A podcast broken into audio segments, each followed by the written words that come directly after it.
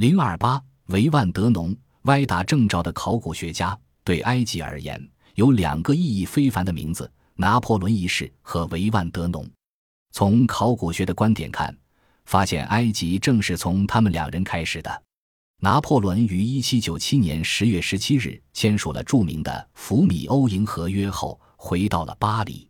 在横扫欧洲之前，拿破仑早已满脑子精神病患者的狂想。他将自己与亚历山大大帝相提并论。他曾这样写道：“我们的欧洲如一个土堆，只有前往六亿人的东方，才能创建伟大的帝国，实现伟大的革命。”为了实现他的功业，拿破仑于1798年5月19日开始了浩浩荡荡的东征。当年7月2日，拿破仑踏上了埃及的土地，埃及马穆鲁克王的军队阻挡着他们前进的脚步。也阻挡着他们前进的决心。面对如簧的敌军，拿破仑指着巨大而沉默的金字塔，对他的士兵们说出了一句永载史册的话：“四千年的历史在蔑视你们。”七月二十五日，拿破仑击败对手，进驻开罗。但此后，八月七日的阿布齐尔海战却让拿破仑陷入了英国舰队司令奈尔逊的包围圈。虽然战争持续了一年才宣告结束。但这次海战却在事实上终止了拿破仑的埃及之战。一七九九年八月十九日，拿破仑丢下军队，独自逃走了。八月二十五日，在米龙号护卫舰上，拿破仑目送着埃及的海岸线慢慢的在海平线上消失。拿破仑这次举世闻名的远征虽然在军事上是失败的，但正是这次远征带来了埃及古代史的考察活动。拿破仑随军有一百七十五名有学问的文职人员，他们不仅带去了大批图书，同时带去的还有法国的所有关于埃及的书籍，以及十几包科学设备和测量仪器。这些文职人员中有一个人是拿破仑一世之妻约瑟芬所推荐的，虽然他是前来担任绘图一职的，但却是一个非凡的人物。这个人就是多米尼克·维万德农，在路易十五时期。他曾任谷物监督，深得路易十五的情妇蓬巴杜夫人的青睐。在法国驻圣彼得堡大使馆任秘书期间，他又得到俄国女皇叶卡捷琳娜二世的欢心。维万德农见多识广，喜欢女人，深谙艺术，谈吐幽默，而且颇具机锋，有着广交四海之友的本领。在瑞士联邦担负外交工作时，德农经常出入于著名作家伏尔泰的家中。并在那儿创作了著名的油画《伯尔尼的早餐》。他同时创作的另一幅伦勃朗风格的素描《崇拜牧羊人》，则使之成为法兰西的院士。法国大革命爆发后，德农被列入了驱逐出境的名单，所有财产均被没收。他变得穷困潦倒，在巴黎贫民窟中藏身，用卖画换来的一点钱维持生计。有一次。他因受到著名革命画家路易·达维的赏识，从而得以再次回到巴黎灯红酒绿的花花世界。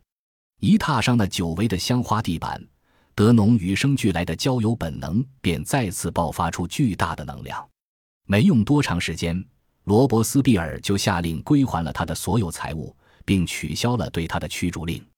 他一生最大的转折点就是结识了绝美的约瑟芬·鲍伊娜。并因此深受拿破仑赏识，而参加了对埃及的远征。德农样样通晓，而又往往一鸣惊人。他随便画的画便可名噪一时。他还随意地写过几篇小说，后来竟受到巴尔扎克的好评。但他真正值得人们永远纪念的，却是一件独特的成就：拿破仑用刺刀征服了埃及，但他的占领期只有短短的一年。德农却是用画笔征服了这个法老的祖国。并且永远占领了他。他凭着那训练有素的目光和双手，把一个活生生的古埃及展示在现代世界的面前。德农在军中时隶属德塞将军的部队，德塞将军率部穷追逃走的马穆鲁克军队的将领毛拉德，部队穿过埃及北部的荒漠。这时，德农已经五十一岁了。然而，他对那恶劣的气候毫不在意。每天黎明，他就走出帐篷作画。无论行军宿营，都坚持绘画不辍。有一次，他刚听到报警的号声，战斗就已经在他的身边打响了。德农看到战士们向敌军开火还击，就挥动画笔鼓舞士气。这时他突然发现这是一个很好的画面，竟不顾飞舞的子弹开始作画。后来他看到了象形文字，然而却对象形文字一无所知。德塞军中也无人可以请教，但他不管这些，镜子画下自己看到的一切。他虽然不懂，却凭着敏锐的观察力，立刻看出象形文字有三种不同的形式。他发现象形文字有的是阴文，有的是阳文。他在撒卡拉画下了阶梯形金字塔，在丹德拉画下古埃及后期金字塔的巨大的残骸，接着不知疲倦地奔波于古底比斯的一百个城门的废墟之间。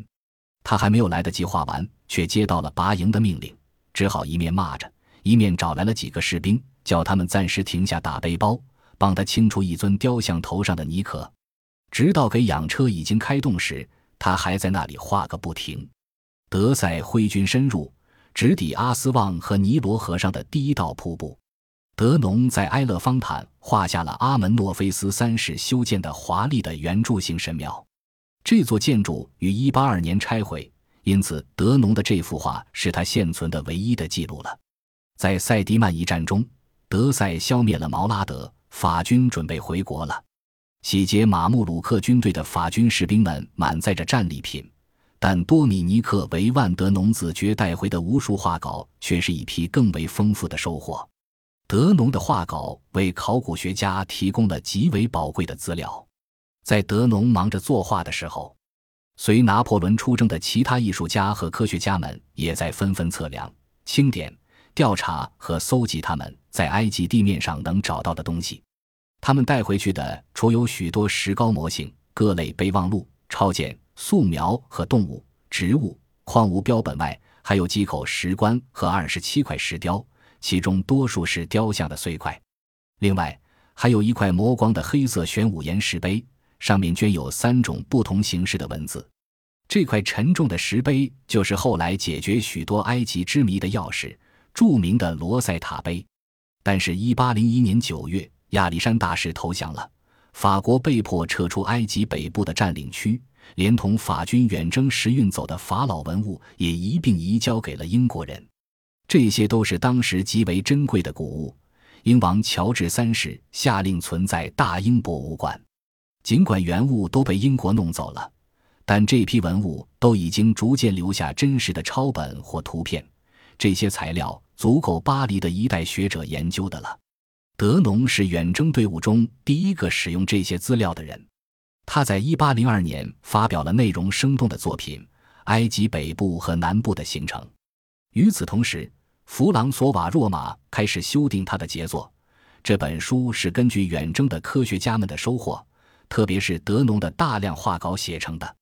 这本书的出版是考古学界的一件大事，他空前地把埃及古文化摆在了现代读者的面前。